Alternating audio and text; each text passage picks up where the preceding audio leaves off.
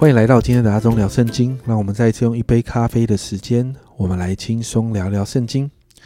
今天我们要来读尼希米记的第九章。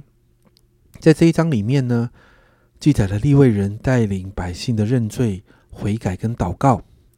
在第一节，我们看到百姓他就聚集进食，身穿麻衣，头蒙灰尘，这代表极深的悔改跟哀痛。为什么？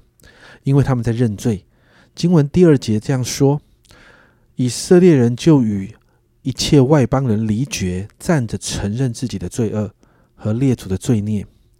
百姓聚集，为着他们的罪极深的悔改与祷告。接着，利未人带领百姓向神祷告。在四到三十七节这一大段的经文中，其实分为两个部分。利未人诉说着神过去在以色列历史当中。如何带领百姓拣选百姓？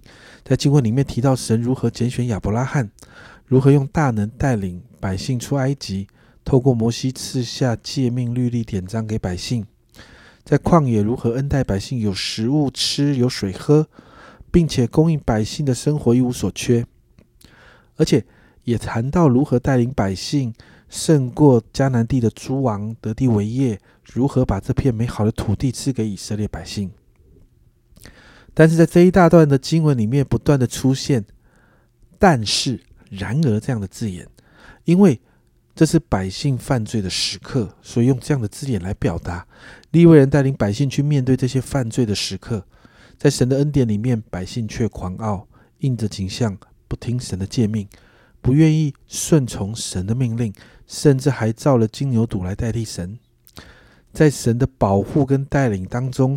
进入迦南地得地为业之后，百姓竟然把神的律法丢在背后，造偶像敬拜假神，甚至杀害那些神派去劝百姓归回神面前的众先知们。当百姓因着罪被交在仇敌手中的时候，神怜悯他们，拯救他们之后，这一群百姓呢，又再一次骄傲，不听神的诫命，而且持续的得罪神。在二十九节这样说。他们却行事狂傲，不听从你的诫命，干犯你的典章，扭转肩头，应着景象，不肯听从，甚至严重到三十四节这样形容：我们的君王、首领、祭司、列祖都不遵守你的律法，不听从你的诫命和你警戒他们的话。你就看到，连首领也不听从，反而带领百姓犯罪，而最后的结果是在三十六、三十七节。我们现今做了奴仆，至于你所赐给我们列祖享受其上的土地啊土产并美物之地，看呐，我们在这地做的奴仆，这地许多出产归了列王，就是你因我们的罪所派辖制我们的，他们任意辖制我们的身体和牲畜，我们遭了大难，也就是现在这些被掳归回百姓亲身经历的状况，最后。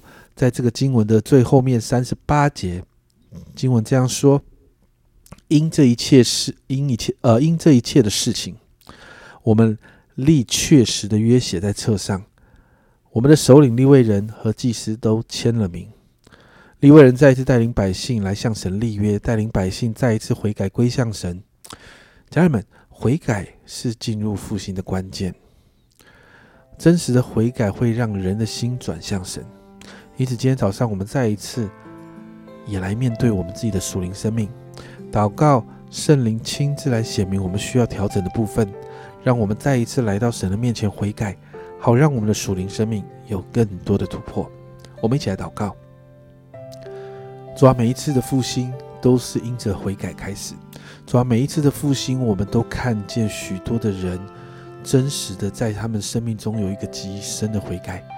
主啊，因此我们真的向你来祷告。主啊，我们渴慕，主啊，我们渴望我们的生命有一个极大的突破。主啊，因此圣灵啊，求你来帮助我们。主啊，显明我们需要调整的部分。主啊，好让我们可以即刻的转向你，好让我们可以即刻的对付我们生命中需要调整的，不论是罪，主啊，不论是不讨你喜悦的习惯，主啊，甚至是有需要我们心中有偶像、有秋坛需要拆掉的。主啊，我就说，主啊，帮助我们。主啊，圣灵今天早晨来显明，好让我们可以马上回转归向你。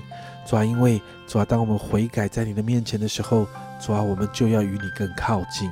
谢谢主，主啊，圣灵你就来帮助我们。谢谢主，将祷告奉耶稣的名，阿门。家人们，让我们一起悔改，转向神。真实的悔改会带出属灵生命的复兴，所以求圣灵帮助我们进入生命的调整。这是阿忠聊圣经今天的分享。阿忠聊圣经，我们明天见。